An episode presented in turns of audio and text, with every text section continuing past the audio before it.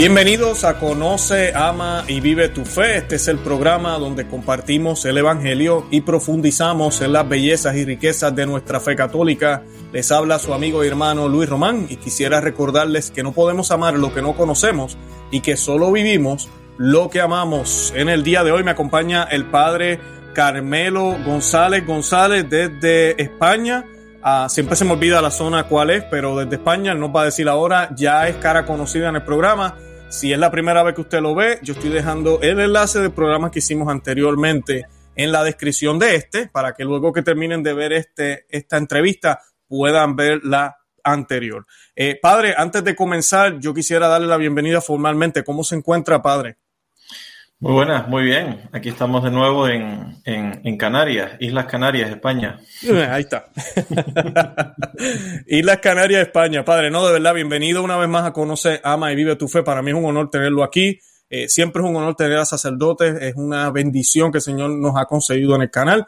Cada día son más, el grupo se hace más grande y, y es algo muy, muy bonito. Es un regalo que el Señor nos da y ustedes son los docentes, son los maestros, son los pastores nuestros, ¿verdad? Este, la iglesia nos permite a los laicos hablar, pero no hay nada mejor que escuchar un sacerdote realmente ordenado, dándonos un poco de guía. Y hoy el tema es bien controversial porque el padre Carmelo nos va a compartir un poco de lo que ha estado sucediendo con su situación, pero también vamos a estar hablando de la dictadura del miedo, vamos a estar hablando de la falsa obediencia, vamos a estar hablando de cómo discernir dónde está la voz de nuestro pastor, la única cabeza de la iglesia católica, que es Jesucristo, eh, la iglesia, la cabeza como tal, ¿verdad? Tenemos la cabeza física o jerárquica, empezando por el Papa, pero tenemos también, eh, tenemos que entender también que la cabeza como tal es el Señor y de Él proviene la dirección, la misión, eh, el camino, la verdad y la vida, como nos dice la Sagradas Escrituras. Y todo eso lo vamos a estar hablando hoy a la luz de la Escritura y a la luz de lo que el Padre nos tiene que compartir en el día de hoy.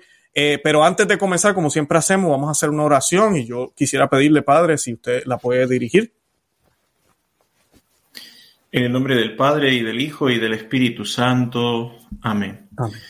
Oh Jesús que vives en María, venga a vivir en nosotros con tu espíritu de santidad, con la plenitud de tus dones, con la perfección de tus caminos, con la realidad de tus virtudes, con la comunión de tus misterios domina en nosotros sobre todo poder enemigo por tu Espíritu Santo, para gloria del Padre. Amén. En el nombre del Padre y del Hijo y del Espíritu Santo. Amén. Amén, amén. Gracias, Padre, por esa oración.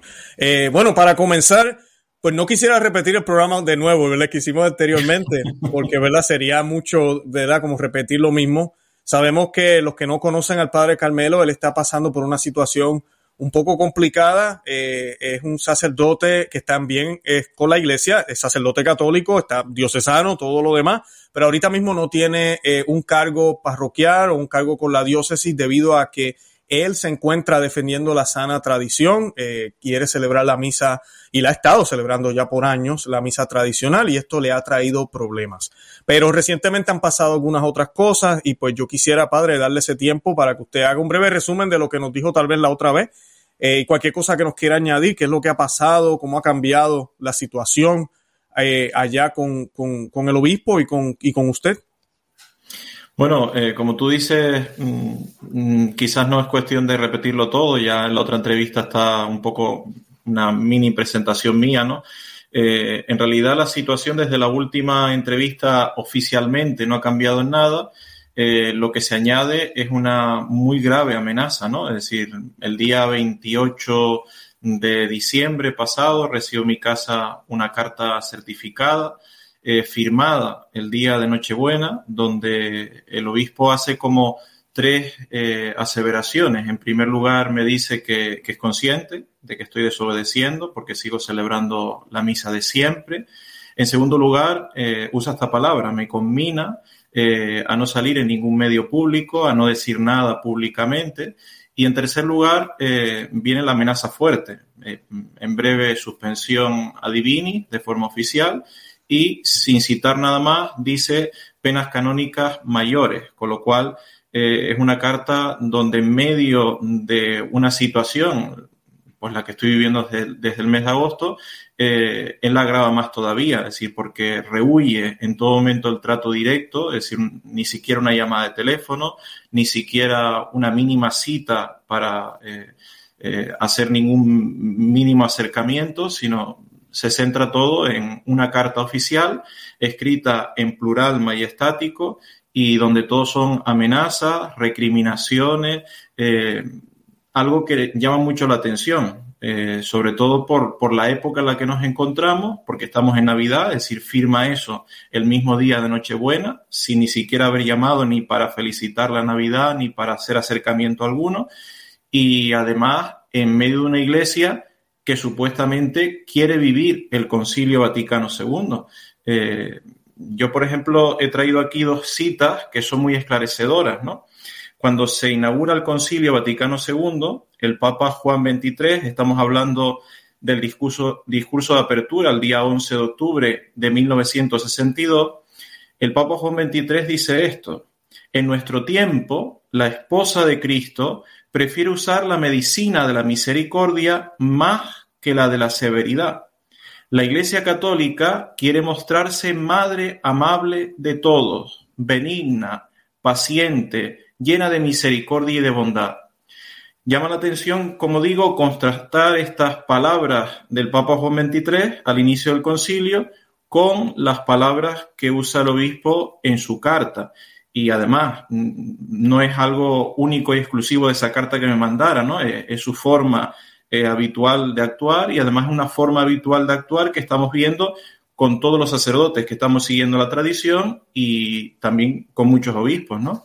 Además, el Papa Pablo VI firma eh, una encíclica, Ecclesiam Suam, el día 6 de agosto de 1964, donde dice textualmente, la Iglesia debe de ir hacia el diálogo, la iglesia se hace palabra, la iglesia se hace mensaje, la iglesia se hace coloquio.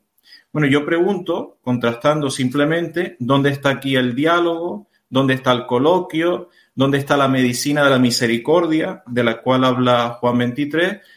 Porque ya digo, ni siquiera una llamada del obispo. Qué lamentable. De verdad que hay que orar mucho por, por todos los obispos del mundo. Creo que es como, la otra vez yo lo mencionaba, tenemos un, un, virus ahorita mismo, ¿verdad? Aparentemente, una pandemia, todo lo que está sucediendo, ¿no? Y en la iglesia, la iglesia hay un cáncer ahorita mismo. Eh, y, está en los, los líderes fuertes, en, los obispos, los cardenales, están los sacerdotes también, y en los laicos, pero, pero los, los obispos que tienen autoridad, tienen un poder, lamentablemente lo que vemos es todo lo contrario a lo que el Concilio Vaticano II pidió, a lo que los padres del concilio pidieron, eh, a los que ellos inclusive, ellos a veces le molesta que mencionemos los otros concilios, que realmente como el concilio de Trento es dogmático, el concilio Vaticano II no lo es, les molesta que uno mencione los, los anteriores, pero ellos no siguen ni siquiera el único que ellos quieren seguir a veces, o por lo que, por lo que pareciera. Eh, yo lo he mencionado en otros programas referente a la, liturgia también, como Sacro Santo un Concilio hablaba de retener esos ritos, cuidarlos, preservarlos, enseñarlos, atesorarlos. Y ahora se nos prohíbe y ahora se nos persigue por querer hacer lo que la iglesia siempre hizo. Eh, nadie está diciendo que no hagan más el Novus Ordo. Nada más queremos celebrar la tradición como siempre se hizo y fue lo que el Concilio Vaticano II también pidió. Sabemos que ese no fue el movimiento después, la historia está ahí, la podemos mirar, pero pues tenemos que orar mucho por ello. Así que yo le pido a la audiencia que oremos por, por el obispo del Padre Carmelo, eh, no sé si usted quiera mencionar el nombre de él para que oremos por él. Pues, ¿Cómo se llama? Bernardo Álvarez.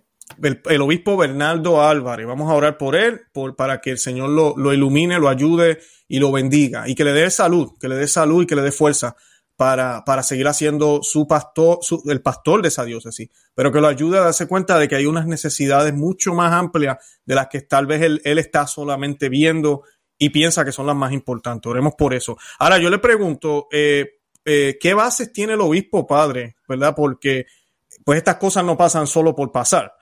Eh, él tiene que tener unas bases, unas razones. ¿Por qué usted cree que las acciones del obispo tal vez tienen unas bases extrañas o no tienen base como tal? ¿O cuáles son las bases que él dice que tiene? Bueno, ya en la entrevista pasada yo hacía alusión a una serie de acusaciones ¿no? que, que han ido acumulando y casi que como el mago que se va sacando cosas de la chistera, van saliendo acusaciones y acusaciones y acusaciones que ellos han ido acumulando eh, sin realizarse ningún juicio, sin contrastar ninguna prueba, sin yo ni siquiera tener ningún abogado en medio de un juicio eclesiástico. Ellos las han ido dando todas por, por acusaciones buenas. Eh, y además de todo eso, hay pruebas evidentes de que ha habido filtraciones, ¿no? Es decir, en medio de toda esta campaña en contra de la misa tradicional y en contra mía personal, ¿no? Eh, por toda la tradición y, y, por todo el trabajo que he ido realizando en años anteriores, pues han ido creando como una especie mm, de dictadura de miedo, ¿no? no solo directamente conmigo, ya digo, enviando cartas con este plural majestático y este estilo, sino con los fieles, es decir, a través de sacerdotes, a través de, personas cercanas a los laicos, eh, haciendo llegar una campaña de miedo donde eh, se van propalando todas estas especies de acusaciones y llegando hasta el punto de decir es que eh, va a ser excomulgado, es que mm, te vas a ver envuelto en esta excomunión, ¿no? Entonces, con lo cual mm, no se llega a un punto de razonamiento teológico, sino a un imperio del miedo, donde ya la persona que recibe una información no es capaz de razonar, simplemente se queda eh, en medio de una situación en la cual no es capaz de, llegar a ninguna conclusión, porque impera el miedo en su corazón, ¿no? Ya digo que esto no tiene nada que ver con Dios, ¿no? Porque ni siquiera, lo decía en el programa anterior, ni siquiera cuando una persona está en los pecados más graves, Dios usa esta campaña de miedo. Dios habla siempre desde amor infinito que es, ¿no? Es decir, no, el miedo no tiene nada que ver con Dios, con lo cual toda esta campaña habla de algo como muy sucio, ¿no? Donde eh, no hay claridad alguna, sino tan solo se trata de, eliminar, de destruir a personas, ¿no? Eh, ya digo, no soy único en eso, ¿no? Es decir, es algo que, está extendido así por todo el mundo. Eh, podremos hablar de muchísimos sacerdotes, ¿no? Padre, no ha habido, recuerdo que la otra vez creo que usted lo mencionó, no, no, como parte de estas decisiones que ha tomado el obispo, no ha habido eh, como unas entrevistas o algo así con usted, ¿correcto? Eh, tan solo hubo una entrevista en el mes de agosto, eh, viendo él que yo no iba a ceder de ninguna forma en dejar la misa tradicional ni nada de la tradición, pues ya se ha recluido. Se ha recluido, como digo, en estas cartas, en este imperio del miedo que sigue generando en los demás, y ya está. Es decir, lo hace a través de otras personas, a veces lo hace él directamente, pero está instalado en esto, ¿no? En esta especie de, trono de plural majestático que ya desde hace mucho ni siquiera el Papa lo usa en sus documentos, él sí en sus cartas, eh, junto a todo este imperio de miedo, ¿no? Eh, esto también es algo que contrasta mucho, ¿no? Porque, por ejemplo, aquí en esta diócesis, esta diócesis se llama San Cristóbal de la Laguna, es la diócesis occidental de las Islas Canarias en España. En esta diócesis estrenamos, por ejemplo, un plan de pastoral eh, del 2015 al 2020, que todavía no ha sido renovado por toda esta situación sanitaria en la que estamos. En ese mm, nuevo plan de pastoral que se publicó, el Papa, el, obispo hacía como una especie de carta de presentación, ¿no? Eh, allí decía estas palabras. Para realizar la misión evangelizadora, no basta con acoger bien a los que vienen buscando o solicitando cualquier cosa es necesario y urgente salir al encuentro de las personas, ir allí donde está la gente, sin quedarnos esperando a que vengan. Supone dejar el lugar donde estoy para ir al encuentro de los otros. Eh, estas palabras son realmente magníficas, ¿no? Porque en realidad hablan eh, de lo que es central en, la revelación, es decir, Dios que sale a nuestro encuentro, que ha venido a buscarnos, lo estamos celebrando en la Navidad. Eh, un Dios que, que se hace hombre en el seno de María, nace de sus puras entrañas solo para venir a buscarnos y salvarnos, llevarnos al cielo, ¿no? Con lo cual el trabajo del pastor es este, salir del lugar donde estamos e ir en búsqueda de los demás, ¿no? Em, ya digo, palabras muy bonitas, pero que en realidad yo no las encuentro. O sea, no las he encontrado en los casi 11 años de ministerio que, llevo, ¿no? Porque jamás he tenido una visita del obispo, fuera de cuando se le ha pedido ir a confirmar a la parroquia, ¿no? Pero una visita así gratuita nunca la he tenido. Ahora en esta situación muchísimo menos, ¿no? Entonces, contrasta con la enseñanza del Vaticano II, contrasta con su misma enseñanza. Ya digo, estoy citando una carta que firma el mismo en el año 2015. Claro, claro, no, sí, es ese contraste que siempre vemos. dicen una cosa pero hacen otra, o solamente con ciertos grupos, ¿verdad? Ahora se nos habla también de iglesia sinodal, todos vamos a tener un espacio, no sé que todos, porque los tradicionales casi no. Todos, casi todos tendremos espacio. Exacto, casi todos. Y hasta se habla hasta de los no católicos, se habla de, de la agenda arcoíris, se habla de muchísimas cosas. Sí. Y, pero los tradicionales no, ustedes no. Entonces yo le pregunto, padre, porque yo estoy seguro que los que nos están viendo, o alguno que no lo conozca, usted debe estar cuestionándose. Usted mencionó, el padre, el, el obispo, perdón, le pidió, le habló de la misa tradicional, usted ha dicho, no, yo la voy a seguir celebrando eh, le ha dicho que no haga uh, ningún tipo de expresión pública. Aquí está hoy conmigo. Yo le pregunto, ¿no cree que al concedernos esta segunda entrevista que está haciendo hoy con nosotros en Conoce, Ama y Vive tu Fe, está siendo usted desobediente, padre? Mira, voy por partes, ¿no? Es decir, eh, esta petición que ha hecho el Papa o que está haciendo este obispo y algunos obispos de la tierra va eh, totalmente en contra de lo definido por la Iglesia de forma dogmática. Tan solo te doy dos citas, ¿no? Es decir, si vamos, por ejemplo, al Concilio de Trento, que es enteramente dogmático, en su sesión 22, que se celebra el día 17 de septiembre de 1562, dice esto de forma textual. Si alguno dijere que se debe reprobar el rito de la Iglesia romana, según el cual se pronuncian en voz baja una parte del canon y las palabras de la consagración, o que la misa se debe celebrar solamente en lengua vulgar, sea anatema, sea excomulgado. Es uno de los cánones del Concilio de Trento, insisto, sesión 22, 17 de septiembre de 1562. Es algo irreformable, ¿no? Eh, según esto, es posible lo que se hizo en el año 1970, colocar al unísono paralelamente un nuevo rito. Podemos debatirlo, si eso fue algo que fue acertado, decidirlo o no, podemos debatirlo, pero es posible dentro de esta afirmación dogmática. Lo que no es posible, eh, porque la misma afirmación lo está diciendo, es que se diga que solo la misa se puede celebrar en la lengua vulgar, es decir, en otro rito que no sea el rito que ya venía de las catacumbas y que el concilio de Trento no inventa, sino tan solo canoniza, como si dijéramos entre comillas, es decir, lo declara dogmático para siempre, porque la salvaguarda de la iglesia es la celebración de esta misa. ¿no? Además, tú lo has citado muchas veces también en tu, en tu canal, eh, después del Concilio de Trento vendrá eh, la bula eh, Coprimum Tempore de San Pío V eh, en el año 1570. Ya sé que está muy machacada, pero volver a escucharla de nuevo nos viene muy bien porque lo perdemos de vista, ¿no? Es una afirmación dogmática a la que ya había dado el Concilio de Trento, reafirmada por el Papa del momento, viene a ser nuevamente respaldada por otra definición dogmática más, que es esta misma bula.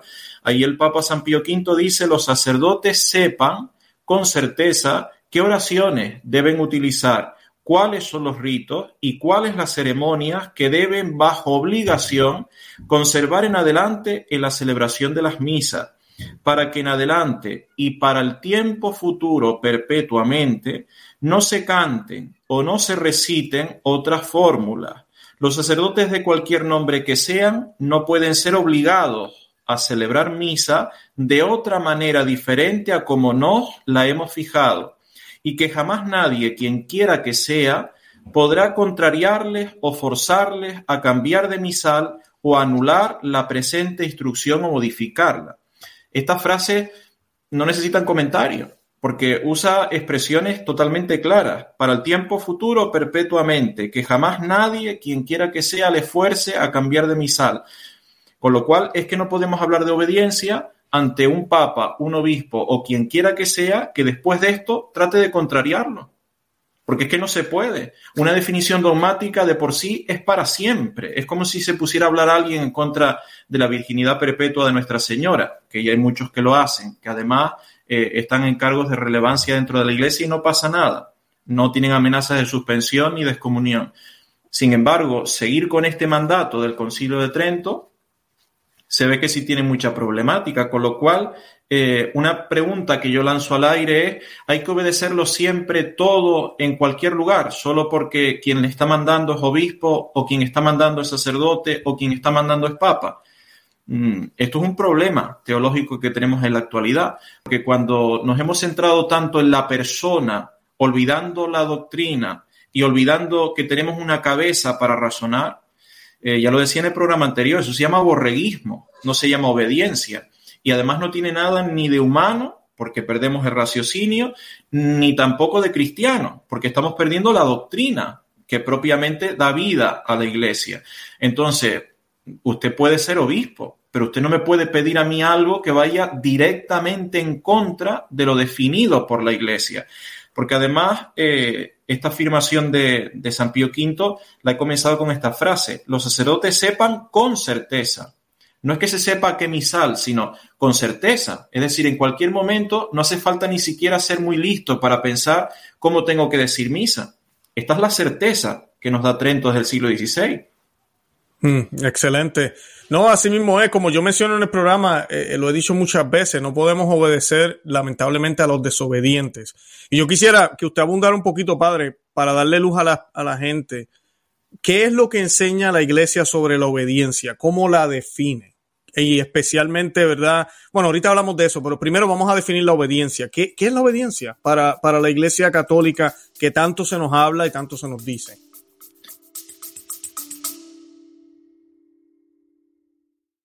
Hola, es Arelis.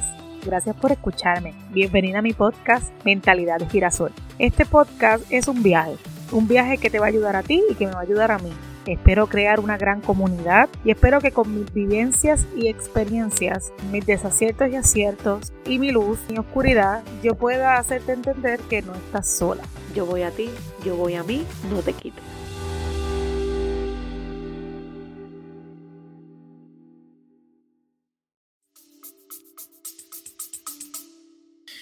Mira, hay que saber hacer una distinción. Es decir, cuando hablamos de obediencia, hablamos de la general, que tiene que vivir cualquier bautizado, la generalidad del pueblo de Dios.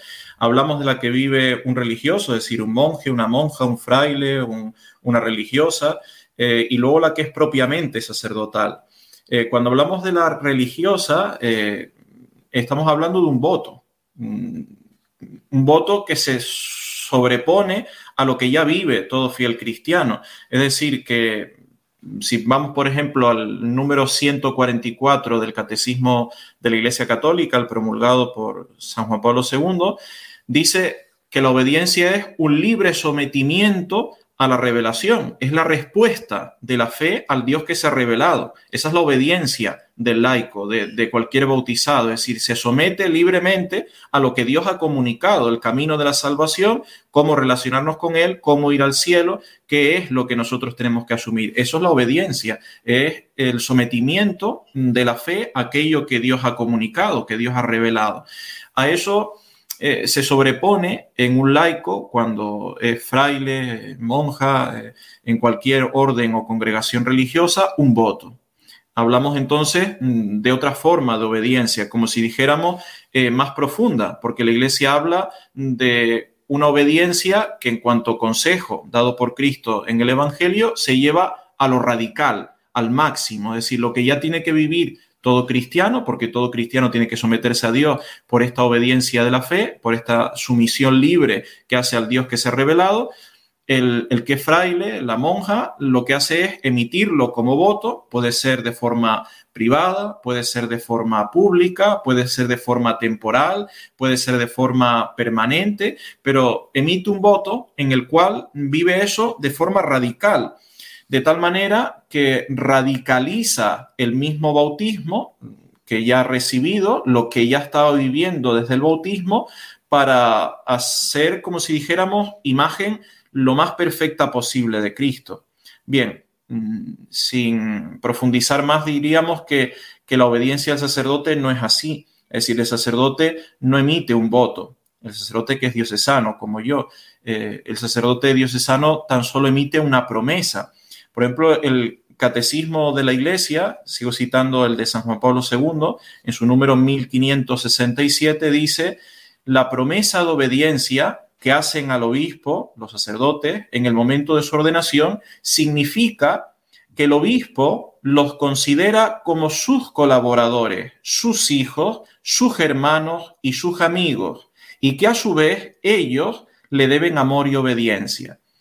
Es hermosa esta expresión, ¿eh? porque significa que en el mismo momento en el cual eh, un sacerdote está ordenándose, al emitir esta promesa de obediencia, el obispo contrae una obligación, ver a ese que se está ordenando como sacerdote como su colaborador, su hijo, su hermano y su amigo. Y aquí volvemos a la misma pregunta.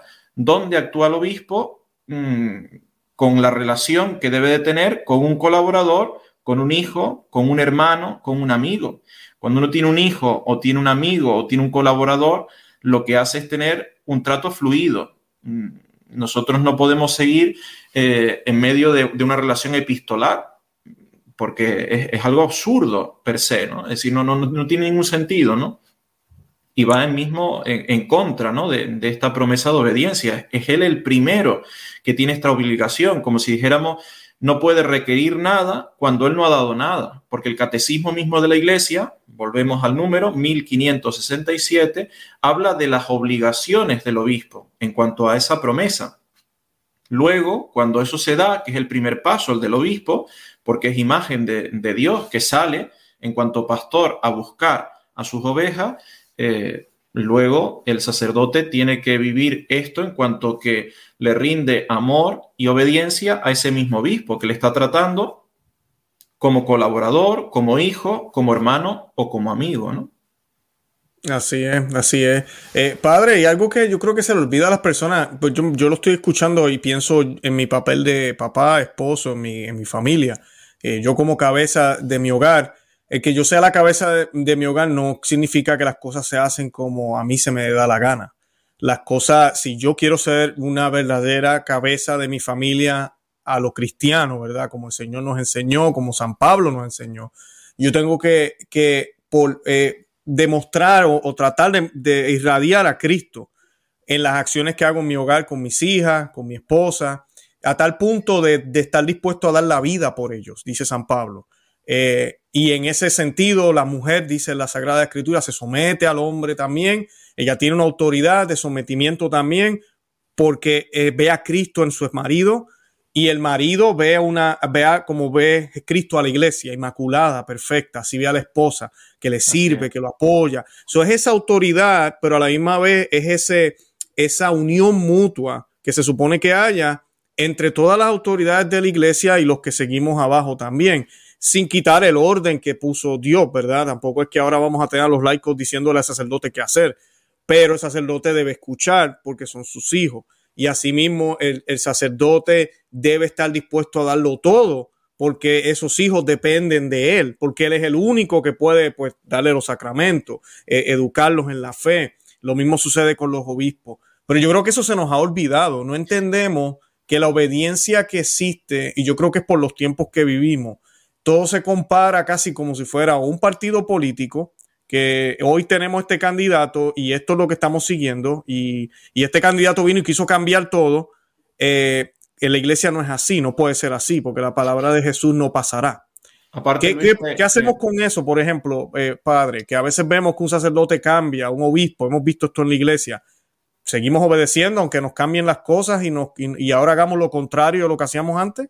Es que aquí hay un problema clave eh, y sigo lo mismo, es decir, ni siquiera estamos hablando de un dato de la revelación, estamos dando un dato de naturaleza, de humanidad, es decir, todos nosotros tenemos una capacidad que es el raciocinio, es decir, tú como padre teniendo unos hijos menores de edad tienes que adaptarte a su raciocinio.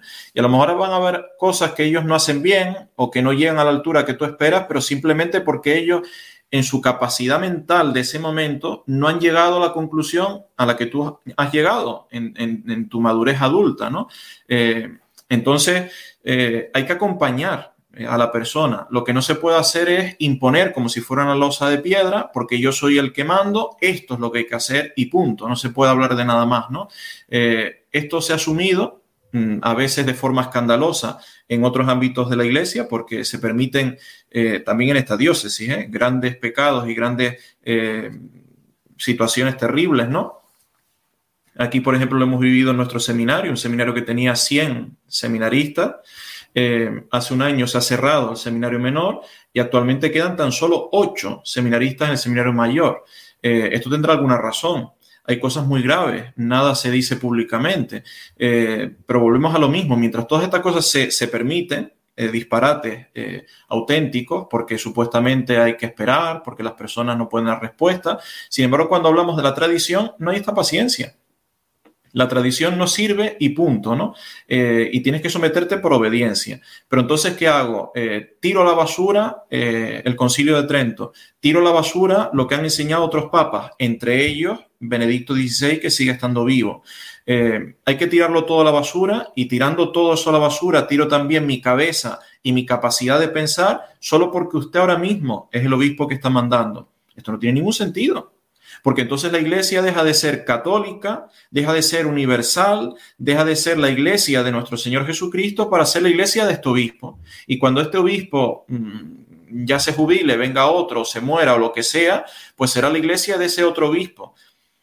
Eh, esto es ideal para destruir la iglesia eh, ya, eh, sin esperar a nada más, porque si seguimos en este imperio del miedo, en esta dictadura en la cual, porque yo soy el que mando, haces lo que yo digo y punto, no se puede pensar, no sé qué futuro, humanamente hablando, le puede esperar a la iglesia. Ya sabemos por fe que las puertas del infierno no prevalecerán contra la iglesia. Es promesa de nuestro Señor Jesucristo.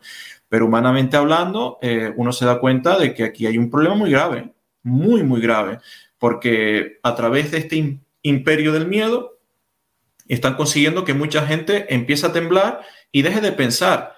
Y muchos prefieren incluso abandonar la fe, dejar de ir a la iglesia antes que, debatir todo esto, porque como no se permite el debate, se permite el debate si ordenamos o no mujeres, pero no se permite el debate si seguimos celebrando la misa de siempre, ¿no? Entonces, es tan grande el, el disparate que casi es imposible no darse cuenta de todo esto, ¿no? Sin embargo, muchas personas que parece que no se dan cuenta. No, no, no se dan cuenta. Yo, yo eh, siempre comparo eh, y le digo a las amistades cercanas cuando estamos cenando aquí en mi casa con mi esposa, le digo, ¿tú te imaginas que en el, eh, a principios de los 1900 nada más, a principios o a finales de los 1800, viniera un sacerdote y dijera, yo voy a dar la comunión en la mano, no me, no se arrodillen, no la voy a dar en la boca.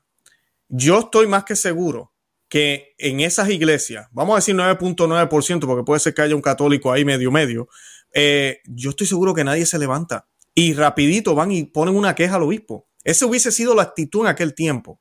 Ahora, y yo lo digo sarcásticamente, pero, pero es la realidad. Mañana el sacerdote me dice, nos dice acá en la parroquia, quiero que se levanten, den tres vueltas, aplaudan para arriba, se sienten y reciban al Señor con los pies y la gente por obediencia dice, lo, oh, sí, lo, voy a recibir de esa manera. El demonio está destruyendo nuestra fe con algo tan lindo que es la debida, la debida y prudente obediencia que debemos tenerle a los hombres que son nuestros pastores en la iglesia y la única obediencia ciega que se supone que le tengamos a Dios. Entonces, si esa obediencia ciega contradice lo que Dios me dijo, contradice lo que mi sacerdote me está diciendo, pues yo no debo obedecer corríjame, padre, si estoy incorrecto, pero es así, ¿no? Mira, eso que dices, por ejemplo, está en la cuestión 104 que trata Santo Tomás de Aquino en la Suma de Teología. Él dice en esa cuestión, aunque el hombre debe poner todo cuidado en obedecer a cualquier superior, sin embargo, es mayor el deber de obedecer al que manda más que a los que mandan menos. Esto es pura lógica, es raciocinio y, ni siquiera nosotros sabemos hacerlo. Sigue diciendo el santo. Y según esto, desobedecer a Dios es más grave que desobedecer a los hombres. Del mismo modo, los pecados implican, los pecados que implican desprecio directo de Dios son los más graves. Es decir, mm, uno no puede escudarse con aquella frase mm, tan controvertida, mm, supuestamente de San Ignacio de Loyola, el que obedece no se equivoca. Perdóneme usted, la obediencia necesita, necesita el raciocinio, porque no le estamos pidiendo una silla que obedezca. Una silla no tiene capacidad de pensar, donde tú la pongas se va a quedar, pero eso no es una persona. Una persona tiene que seguir a Dios con la totalidad de su ser, con la integridad de su persona, porque Dios así la ha constituido. Entonces, esa persona tendrá que pensar antes de decir sí a lo que se le está mandando. Pero claro, esa persona, ¿cómo dice sí si ni siquiera se ha leído ni una vez el catecismo? ni una vez se ha leído al menos las partes principales de la Sagrada Escritura. Esa persona simplemente dice sí mm, creyendo que obedece solo por quedar bien. Es decir, como lo está mandando el obispo, como me lo dice mi párroco, pues tampoco voy a hacer ahora un enfrentamiento, ¿no? Pues digo que sí, ya está. Y como dices tú, si mañana me dicen comulga con los pies, pues comulgo con los pies. Ya llevaba tiempo comulgando con las manos, pues ahora comulgo con los pies. Y como si me dicen que lo tiran en el suelo y allí lo cojo, pues allí lo cogeré. Es que no, no hay mayor problema, porque ni siquiera sabemos por encima la doctrina sobre la Santa Misa. Entonces, entre que no usamos la cabeza y tampoco tenemos ningún ingrediente para meter en la cabeza, porque no, no, sabemos la Sagrada Escritura, no sabemos el catecismo, mm, la tradición de la iglesia, entonces en base a aquello puedo razonar lo que se me está diciendo es válido o no, ¿no? Eh, en todo esto a mí me gusta mucho una frase eh, de San Bernardo de Claraval, ese gran doctor, eh, es uno de los grandísimos predicadores de la Virgen, ¿no? Él decía, el que por obediencia se somete al mal está unido a la rebelión contra Dios y no a la sumisión que le debe. Está unido a la rebelión. Claro, esa rebelión está con un barniz precioso, ¿no? Me lo ha pedido el obispo. Entonces, como me lo ha pedido el obispo, tengo que hacerlo. Eso es rebelión contra Dios. Muy bien maquillada y muy hermosamente puesta, pero es rebelión. Porque esa persona, que al fin y al cabo es un hombre, no es un semidios, es un hombre, eh, aunque esté investido de autoridad, sacerdote, obispo, papa, te está pidiendo algo que va en contra de un concilio de la iglesia, dogmático. Correcto, ¿no? Y, no, y no estamos evaluando aquí ni juzgando los sentimientos ni las intenciones. Las intenciones pueden ser las mejores. El obispo tal vez por ignorancia lo hace, no sé, piensa que es lo más que le conviene a la iglesia en ese momento. Eh, claro, usted padre, para aclararle a la gente, ¿verdad? Yo siempre quiero aclarar esa parte que para mí es importante. Usted no hace la misa tradicional porque usted quiere. Usted tiene una feligresía que la quiere. Usted tiene familias que se benefician, que, que han encontrado al Señor de esa manera eh, y que con esos católicos. O sea, nos vamos a olvidar de ellos. Entonces, pues claro, hay que dejarle ver al obispo con el debido respeto, claro que sí. No vamos a decir que no es el obispo más, no vamos a decir que es un obispo falso, no, para nada. Él sigue siendo el obispo, pero los obispos se pueden equivocar, al igual que el sacerdote se puede equivocar, todos nos podemos equivocar, el papa se puede equivocar. Entonces, pero hoy en día, lamentablemente, por lo menos entre los laicos, todo el que tiene una sotana no se equivoca, lamentablemente, a menos que haya abusado de un niño. Ahí sí nos volvemos locos hablando pestes de los sacerdotes. Pero, eso, se llama, eso se llama idolatría. Correcto. Es, idolatrar a la persona. Nosotros no adoramos a ninguna persona, aunque sea el papa, aunque sea el obispo, un sacerdote. Veneramos por el cargo que tiene, pero la adoración es únicamente a Dios. Entonces, todo lo que sea idolatrar a esa persona es que es el obispo. Bueno, es el obispo. Y porque sea el obispo no se puede, como dices tú, sin juzgar su interioridad, porque eso se lo dejamos a Dios Padre y ya está. Eh, sin juzgar su interioridad eh, están unos actos, están unas afirmaciones, están unos hechos. Eh, todo esto tenemos que meterlo y mezclarlo, contrastarlo con lo que dice la tradición, la Sagrada Escritura, con lo que tantas veces ellos han pedido y estamos tantas veces refiriendo al Concilio Vaticano II. No, no, no hay un sentido, no, no hay una línea eh, de unión entre todas estas cosas, ¿no? Correcto. Padre, ¿y no tiene miedo que posiblemente lo suspendan?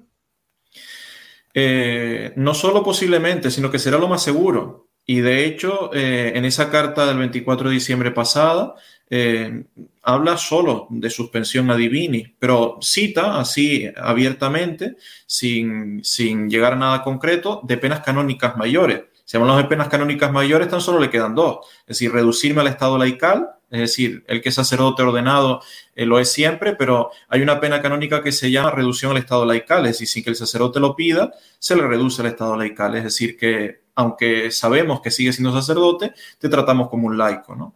Eh, y la máxima, que es la excomunión. Entonces, eh, en la carta que el mismo obispo firma el día 24 de diciembre, ya está dejando claro que en breve me suspenderá y que poco tiempo después seguirá con los pasos, ¿no? Con lo cual es que da exactamente igual lo que yo haga. Eh, ya es una línea que está trazada. Él, él, está dejando bien claro que lo que quiere es quitarse este peso de encima. El padre Carmelo hay que dejarlo a un lado y como sea. Y cuanto más breve, mejor. Porque si una persona trata de buscar soluciones, si se trata de salvar una persona, al Padre Carmelo, los fieles que van, que asisten a este grupo de personas, lo que se busca es hablar con este grupo de personas, llegar a un término medio, dialogar. Pero como esto no se está haciendo, sino tan solo eh, hay cartas en plural majestático con amenaza, pues lo que está claro es que eh, se trata de llegar a la excomunión, cuanto menos. Entonces, miedo, miedo ninguno. Yo nunca he vivido desde el miedo. Ni miedo a la autoridad, ni miedo a los comentarios de la gente, ni miedo a nada. Es que si no le tengo miedo a Dios, a Dios le tengo temor. El don del Espíritu Santo, el temor de Dios, pero no le tengo miedo. Mucho menos debo tener miedo a un obispo, a un papa, a un grupo de sacerdotes o a nadie de la tierra. Es decir, es que los mártires no tenían miedo ante un pelotón de fusilamiento, no le tenían miedo, iban cantando. Nosotros no podemos seguir viviendo con el miedo, porque como sigamos viviendo con el miedo, eh, nos roban lo más precioso que tenemos en esta tierra, que es la fe, la esperanza y la caridad. Son los tres grandes regalos, las virtudes teologales que nos ha dado Dios en nuestro bautismo. Entonces, salvaguardando esto, que es lo más importante, la fe, la esperanza y la caridad, todo lo demás que caiga. Lo que tenga que caer, que caiga. Y por tanto, amenazas que amenacen todo lo que quieran. Nunca me he doblegado contra amenazas. Amén, Padre. Vamos a estar orando por usted, que valentía. Le decía fuera del aire que, que admiro su, su, su, valentía porque pues no muchos tienen esa tenacidad que tiene usted. Usted, eh, y esa es mi siguiente pregunta. Usted sabe que lo que usted está haciendo es voluntad del Señor. Yo quisiera darle la oportunidad a usted que me explicara por qué usted piensa que, que, que sí, que es voluntad del Señor lo que usted está haciendo. Eh, por lo mismo que te decía antes, eh, el Papa San Pío V dice así, los sacerdotes sepan con certeza. Con lo cual, cuando uno conoce la voluntad de Dios, se puede conocer con certeza, no con ambigüedad, con certeza. Está en lo que Dios quiere. Eh, además, hay otras herramientas eh, espirituales como las reglas de discernimiento de San Ignacio de Loyola, que él usa en sus ejercicios espirituales. No, no profundizo en ellas porque nos extenderíamos mucho. Aparte está el diálogo personal con Dios, en la oración, está el trato con el director espiritual. Eh, son muchas las herramientas, pero mm, lo más importante y lo que está al alcance de la mano de todo el mundo, quizás lo más fácil, es recurrir al magisterio de la iglesia, el que no puede cambiar, el que es dogmático. Si a mí me están pidiendo, estamos tratando solo la misa, ¿no? Pero claro, eh, no solo es que se me pida dejar la misa, se me pide dejar muchísimas otras cosas, ¿no? Que están bien claras en el magisterio. Entonces, es que hay una certeza clara, esto lo quiere Dios, ¿no? Es decir, eh, igual que en 1936 en España un sacerdote se jugaba la vida solo por ir a celebrar misa, porque estaba prohibido en, la zona comunista española, en ese eh, problema tan grave de, de, la persecución religiosa a inicio del siglo XX, el sacerdote que iba a celebrar misa Sabía no que lo pudieran excomulgar, que lo pudieran suspender o reducir al estado laical. Sabía que se enfrentaba a un pelotón de fusilamiento solo por celebrar una misa, solo por ir a confesar a una persona. Y lo hacía eh, ni llorando ni entristecido, lo hacía con, con el corazón henchido, mm, feliz, alegre. Y es que así me siento yo. No, no, no es que eh, haya llegado lejanamente a un convencimiento de que estoy en la voluntad de Dios. Eh, lo sé con certeza, como dice San Pío V. Con lo cual, eh, sabiendo esto, que amenacen todo lo que quieran, pero es como si esta noche me tocaran en casa con una pistola y, y me asesinaran. Pues moriría muy alegre y muy feliz. Esta es la realidad. Amén, Padre, amén. Ahora, hablando usted de discernir, ¿cómo, cómo nosotros podemos diferenciar ¿verdad? Lo que viene de Dios y lo que no viene de Dios, no fuera, sino dentro de la iglesia. Porque afuera es fácil, yo creo, para nosotros que estamos dentro de la iglesia, ver cómo viven, como decimos, los paganos. Y no, si sabemos, decimos, oh no, esa gente es tan grave, mira lo que hacen, mira cómo viven, mira el tipo de relaciones que tienen. Pero entre católicos, yo creo que a mucha gente se le hace difícil. A los laicos, sacerdotes, se les está haciendo difícil discernir. ¿Qué consejo nos puede dar? ¿Cómo podemos saber? Hay dos formas de discernimiento, una católica y otra pagana. Eh, el discernimiento pagano es el que repiten una y mil veces muchos dentro de la iglesia, también sacerdotes y obispos, y es la comunión. Es que hay que estar en comunión, es que hay que estar en comunión. Ese es el razonamiento y ese es el punto clave para saber si estoy en la voluntad de Dios. Con lo cual, si todo el mundo en mi parroquia mmm, no se confiesa, hay que estar en comunión. ¿Cómo voy a ir yo solo a confesarme? Ah, no, es que en mi parroquia todo el mundo toma al Señor en la mano, hay que estar en comunión. Entonces, este es el razonamiento. Tienes que estar en comunión con los demás, con el obispo, tienes que estar en comunión con los fieles de la parroquia. Perdóneme usted, con quien hay que estar en comunión es con Dios. Con lo cual, lo primero que hay que verificar es que yo estoy en Dios. Si el obispo está en Dios, si los demás están en Dios, como consecuencia, todos vivimos la comunión, porque todos nos hemos unido a Dios. Eh, claro, si yo busco unirme a los demás, obviando por completo al más importante, que es Dios, esto es paganismo puro. Aunque nos vistamos de sacerdote, aunque haya una especie de ceremonia religiosa, es paganismo puro. Con lo cual solo hay una forma católica de discernir la voluntad de Dios y es leer la Sagrada Escritura, leer la tradición de la Iglesia, que solo se puede leer a través de lo que la misma Iglesia ha ido enseñando a lo largo de los siglos. Si yo no me he leído el concilio de Trento, no voy a saber la voluntad de Dios porque es el concilio mm, que más ampliamente habla mm, de los siete sacramentos, de cuáles son los libros revelados, eh, de cómo hay que interpretarlos. Todo esto es esencial, porque si no nos quedamos en lo pagano. Es decir, eh, yo no voy a quedar a mal contigo, entonces para no quedar a mal contigo, si haces algo mal no te lo voy a decir, no te voy a corregir. Eh, si veo algo mal en la parroquia, pues seguiré la parroquia. Toda la parroquia camina al infierno, da lo mismo. Estamos en comunión. Exacto, exacto. Padre, y es que es triste porque la, siguiente pregunta que le quiero hacer, yo creo que es consecuencia de eso. Hay gente que a veces dice, sí, Luis, tú tienes razón. Sí, Padre Carmelo, usted tiene toda la razón. Estamos en crisis, es verdad, pero nos, nos hacen el reto. Dicen, pero ¿no será más apropiado y más prudente obedecer a los desobedientes? Aunque sepamos que estamos mal. Seguimos en lo mismo, es decir, lo que te decía antes de, San Bernardo, ¿no? Es decir, el que por obediencia se somete al mal está unido a la rebelión contra Dios y no a la sumisión que le debe. Es decir, si tú pierdes la capacidad de libertad que Dios te ha dado para decir sí o no, simplemente haces lo que hace todo el mundo, eso no significa que tú no vayas a ser juzgado. A ti se te van a pedir cuentas. Eh, no vale de excusa, ah, es que me lo dijo el obispo. Eh, en el juicio final, eh, sobre todo en el particular, justo después de morir, te van a decir, te lo dijo el obispo, pero tú podías pensar, ¿no? Tú podías razonar, ¿no? Entonces, al fin y al cabo, lo que hay es miedo. Miedo a lo que me pudiera hacer el obispo, miedo a la situación de vacío que se puede crear en torno a la propia persona, por su familia, por el entorno, por los vecinos, por, por, por, todo lo que se comenta, se dice, porque todo el mundo se erige en juez y todo el mundo da por hecho muchas cosas, ¿no? Entonces, eh, en realidad lo que hay es miedo y ese miedo hay que perderlo. O se pierde el miedo o lo que en realidad se está perdiendo es la vida cristiana y el seguimiento de Cristo. Eh, no se puede obedecer a los desobedientes, ¿no? Es como decirle a San Atanasio, métete en, ese pensamiento arriano, ¿no? Aunque la mayor parte de la iglesia sea arriana, da lo mismo, pero hay que estar en comunión.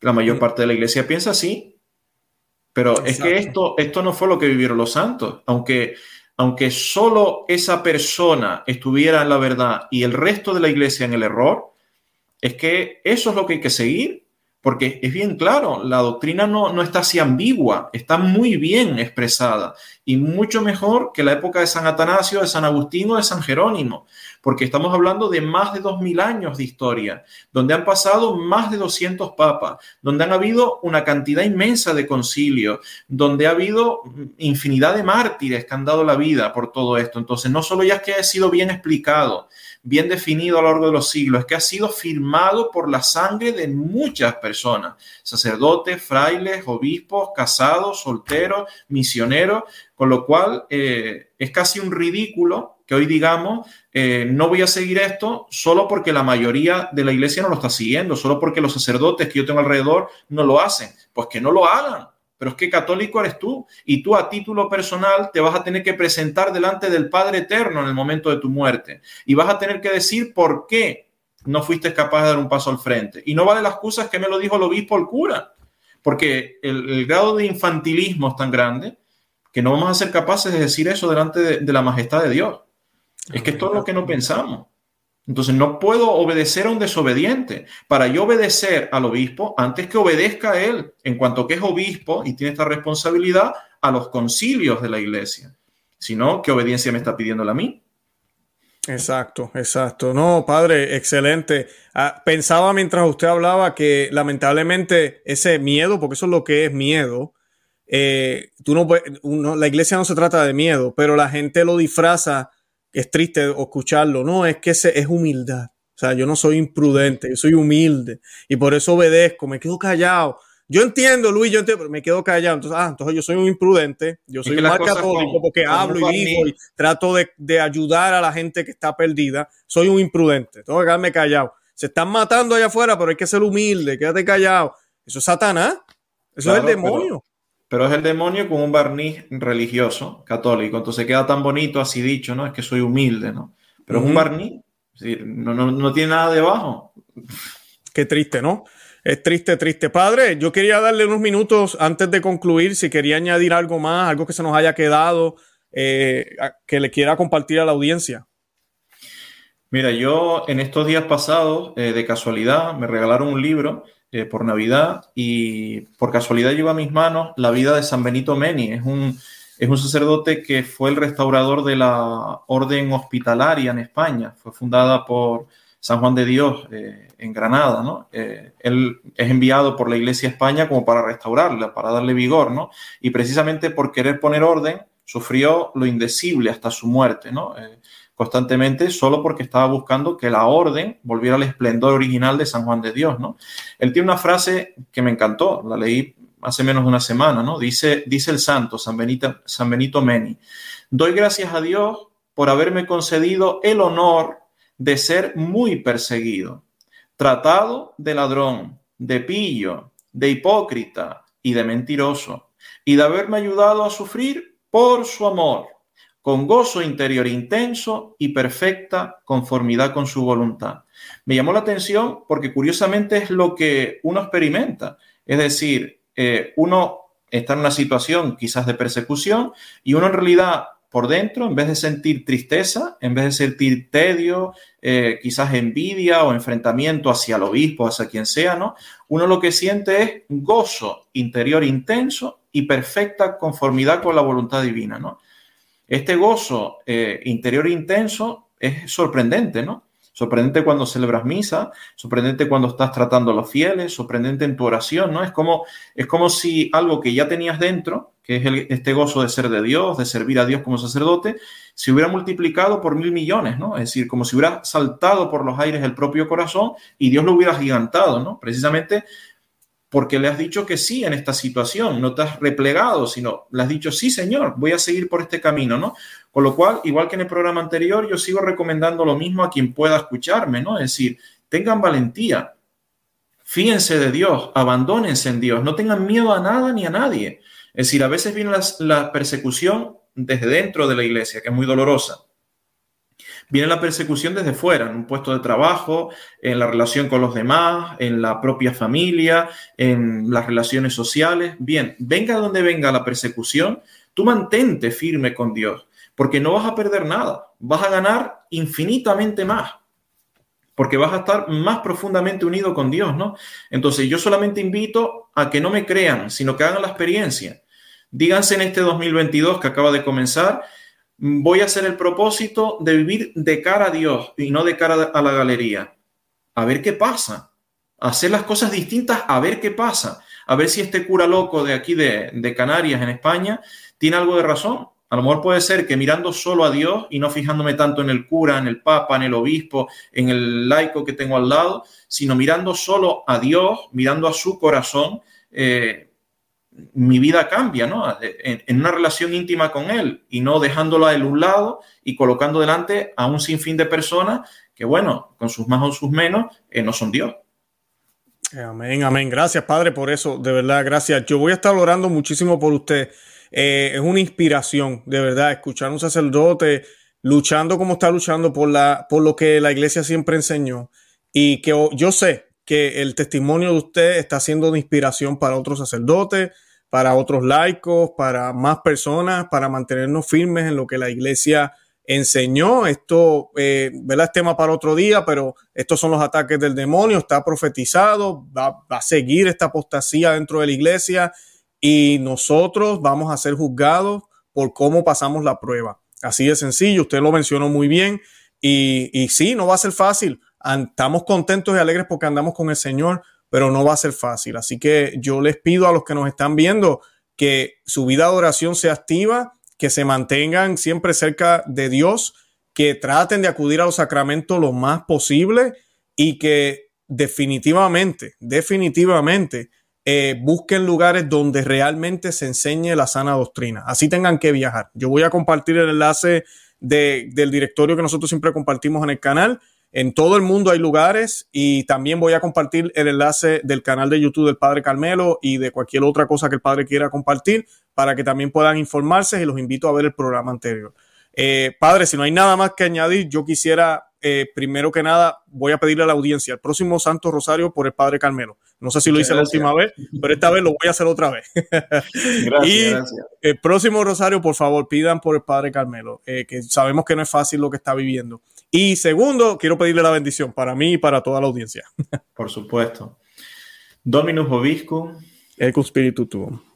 Benedictio Dei Onnipotenti, Patris et Filii et Spiritus Sancti, descenda super vos et maneat semper. Amén. Padre, gracias, de verdad que sí. Valentía. Claro que sí. No, aquí no hay miedo. Viva Cristo Rey, de verdad que sí. Bueno, nos despedimos. Santa María, ora pro nobis. Que Dios me los bendiga. Bye bye.